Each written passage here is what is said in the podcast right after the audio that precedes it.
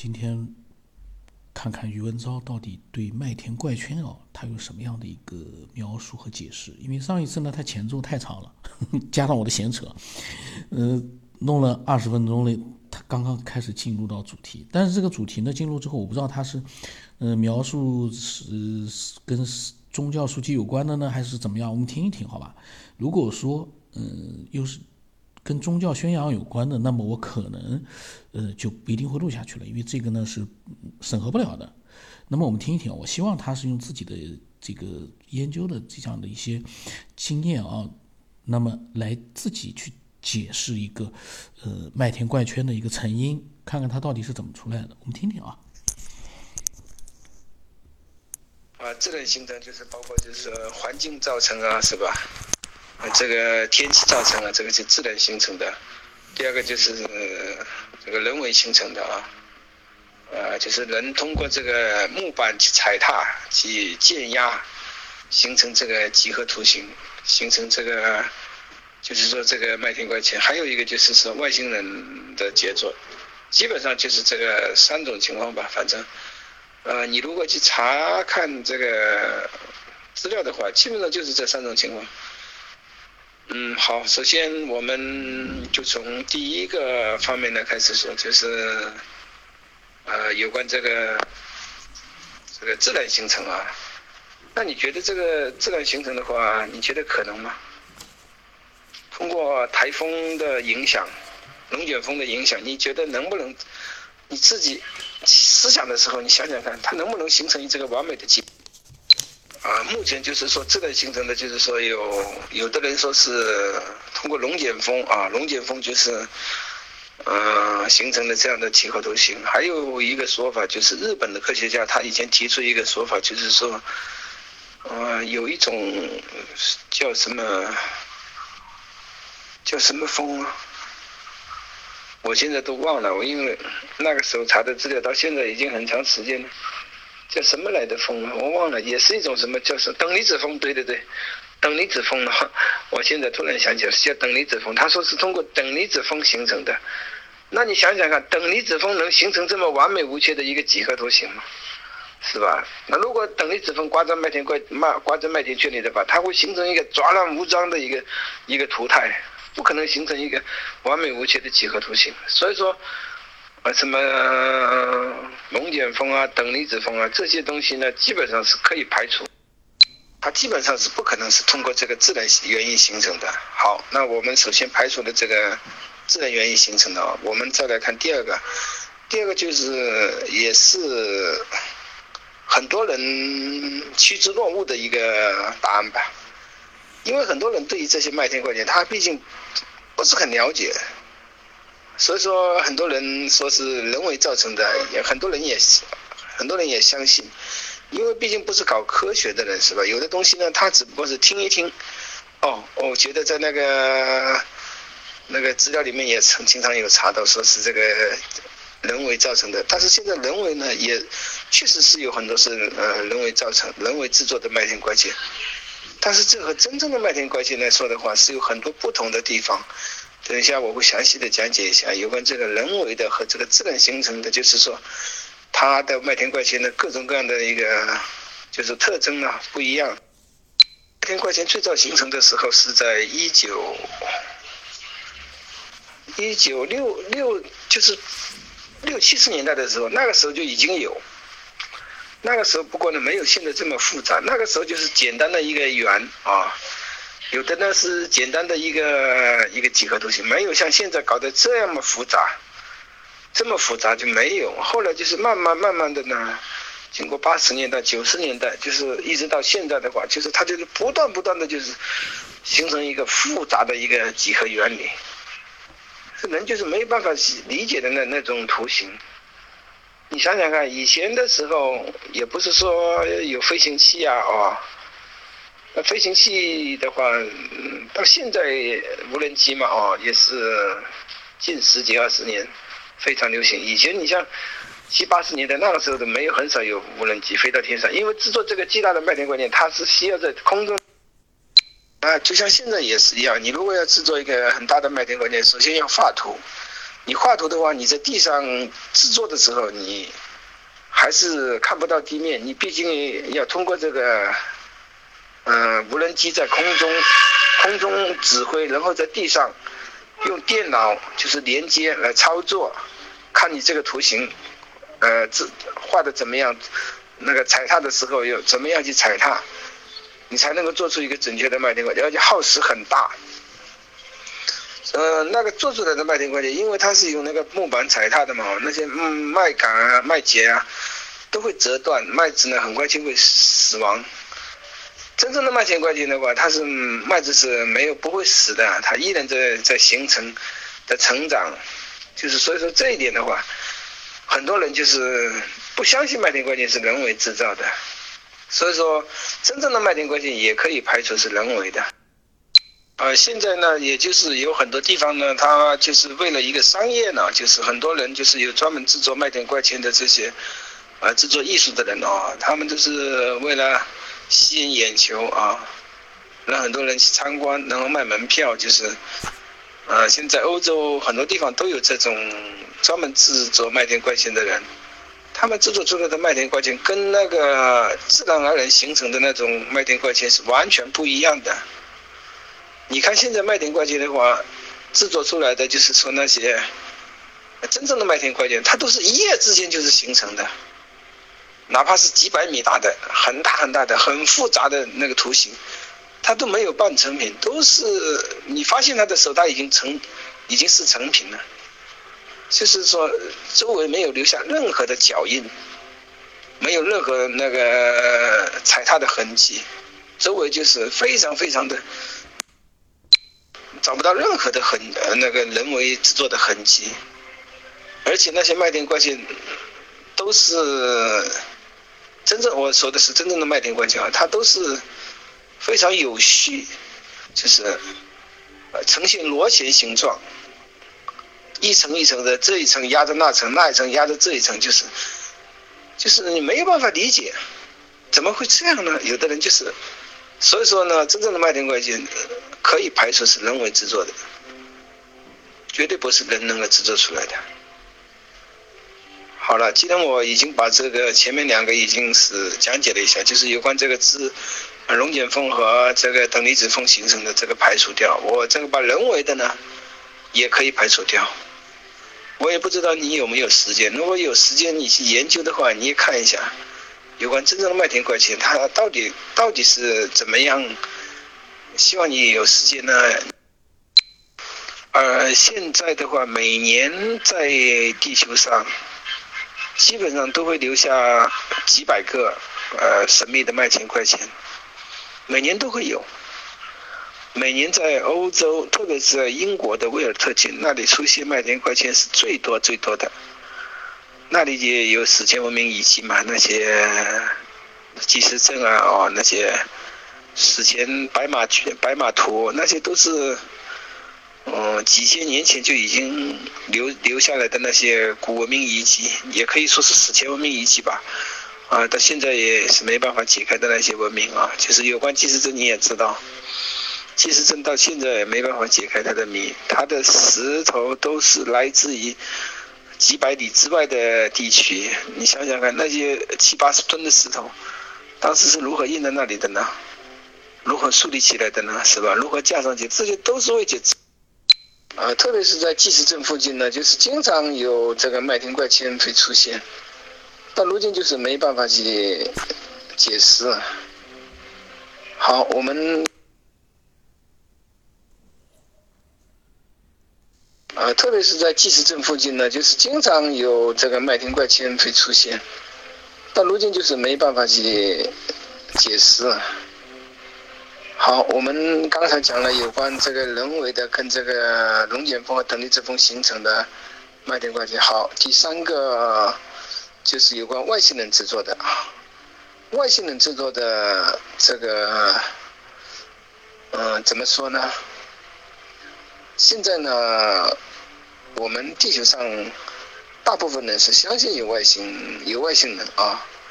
但是呢，你说相信外星人吗？到底有几个人看到过外星人呢？虽然说很多人都在呃，这个节目上啊，都说自己有遇到过外星人，看到过外星人，甚至说有几十种的外星人，各种各样的说法，就是让人很难去真正的相信，到底有没有外星人呢？外星人到底存不存在呢？那外星人到底怎？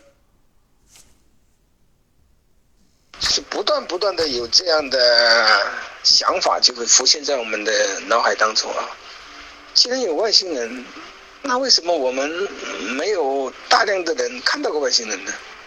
但是又有一些人说外星人的飞船坠毁在地球上，啊，以及那个飞蛾飞碟残骸被美国的五十一期收留了，这些东西呢，人云亦云，反正你也很难说它是一个真的，但是你也很难说它是假的。所以说，很多人现在说什么外星人啊、飞碟啊这些东西。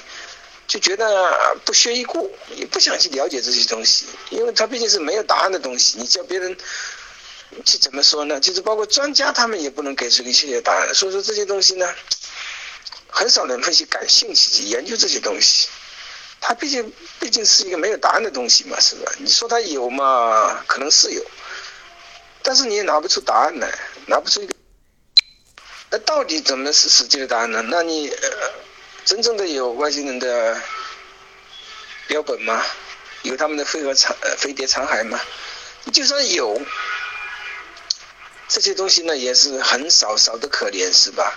也不是说大量的人都能够看得到，所以说呢，这些东西呢很神秘，很神奇，一般的人是不能够理解这些东西的，导致现在呢就是。反正就是各说各的，各种各样的猜测啊。但是外星人到底有没有呢？那答案肯定是有。我可以确切的说，外星人肯定是有。但是外星人来自哪里呢？是吧？这又是一个问题了。为什么那个我们现在科学这么发达啊？那个宇宙飞船都已经上月球了啊？那个。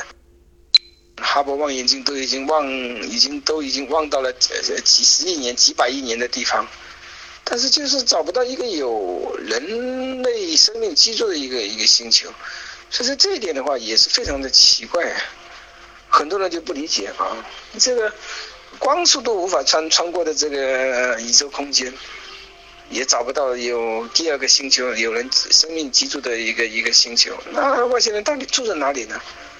啊，他们躲在哪里呢？是这一点也是让人没办法理解，外星人他到底来自哪里啊？因为人嘛，他都有自己的一个思维嘛，是吧？啊，因为我们在这个所有的世界里，他都是呃，因着自己这个学到的东西呢，很多东西呢，就会有一个束缚，把你框在这个里面，没办法脱脱离这个实际的想法。你也不有的东西呢，你也不可能说是天马行空的去想象，你天马行空的去想象，别人也不会相信，是吧？别人也不可能会相信你的。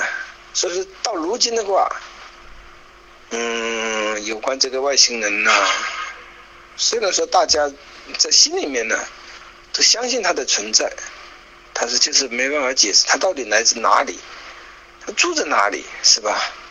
这个飞碟呢，也经常有人目睹，是吧？但是你就不能够去理解这个飞碟，它就是以光的速度来到这个地球，也是也是需要多少亿的光年，是吧？还而且还要返回去，你这个就奇怪了，没办法理解，你说是不是？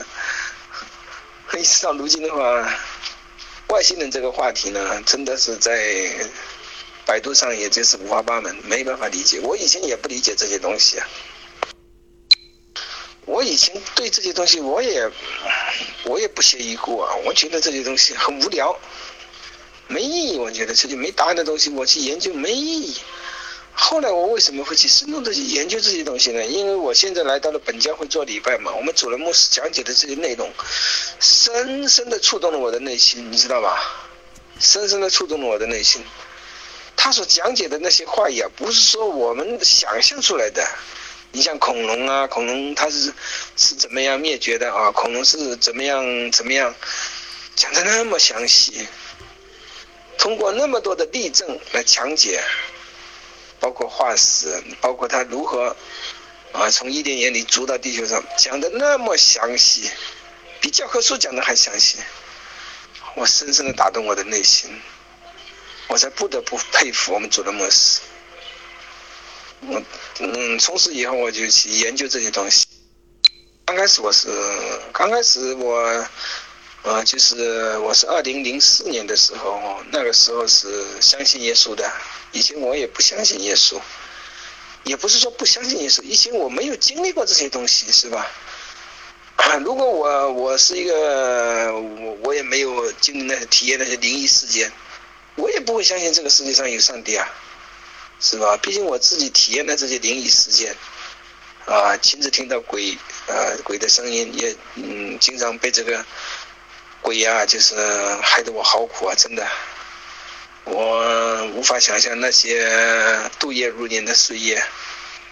嗯，那时候也没有谁跟我说什么永生啊、耶稣啊、天国啊、地狱啊。直到我后来就是听了福音之后，我才知道这个世界上有神、有鬼，我才对这个人生。啊，这个当然是话外题，但是呢，我也通过这个话外题呢，要讲解这些属灵的世界呢。嗯，先就是打开一个序幕吧。但是我也不会说这个世界上也有什么神啊，有什么鬼。如果你你自己不去体验的话，你听别人讲啊，神啊、鬼呀、天国啊、地狱啊，那些东西我们都会觉得这些东西，哎呀，离我们好远呢。那毕竟自己没有体验这些东西，是吧？你讲出来，有的人就会笑你，你真是 out 了，你真是 out 了，你一点都不懂科学，是吧？包括那些是，我也是，我如我也是这么想。如果我自己不体验这么多的灵异事件，我根本就不会相信这个世界上有上帝。我说哪有上帝？你拿来我看看，哪有什么耶稣、上帝啊？天国地狱啊？你拿来我看看，啊？是吧？我首先我就会肯定会否定掉，但是我自己体验，就是不得不承认，不得不承认这个世界上有上帝，有神，有耶稣，有天国，有地，我这是五五体投地的相信，因为我深深的体验到了这些，你知道吧？你知道我刚开始听福音的时候，那个时候的吧，说人有灵魂呢，将来我们呃灵魂。要受审判是吧？那个时候真的是吓都吓死了。我刚开始听福音的时候，因为我自己长期以来那么多年遭受这个邪灵的压迫是吧？听到鬼的叫声，我自己也很痛苦。那时候真的活的是生不如死，真的很痛苦。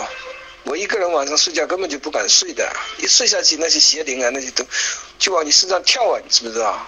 在身上踩来踩去啊，多少个夜晚那个邪灵往你身上跳啊！你晚上真的是那个日子，不是人过的日子，无数次那样子。现在，现在我完全得到平安了。那么宇文昭呢？他讲了他现在的一个状态。那么他呢，就是说已经，呃，完全的就是相信了他所相信的那个，就是。宗教就这个呢，我觉得是每个人的信仰，绝对是嗯不应该去说什么，因为每个人都有自己的信仰，信仰可能不一样，但是呢，他在自己的那个信仰里面，他觉得所有的一切都能够获得解释，得到答案，就挺好。呃，那么与此同时呢，也需要冷静的去面对科学，因为宗教和科学不是对立的，可能是两条平行线。但是有一点，科学一定是比较相对来说啊，在某些方面啊还是可靠的。嗯，那么余文昭，我不知道他下来会讲一些什么样内容，我们下期再录吧，因为这期他讲的还蛮多的，麦田圈啊，还有这个外星人也讲了。另外，他也讲到他自己经历的那段时间呢，他是每天处于恐怖之中。那么这样的一个状态之下呢，很容易接受一个宗教信仰。很容易，嗯，但是呢，他接触了这么长时间，他深信不疑，那说明也可以理解。为什么到现在美国人还有很大的一部分人也是相信宗教耶稣呃那个基督教啊，也是相信耶稣的，这个呢是很正常。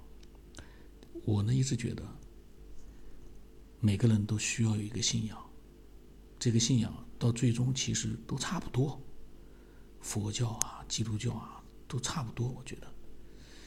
嗯，那么嗯，下一次我们再听听他。讲了一些什么样内容啊？期待更多人分享啊！嗯，x 五三四七八五八四五。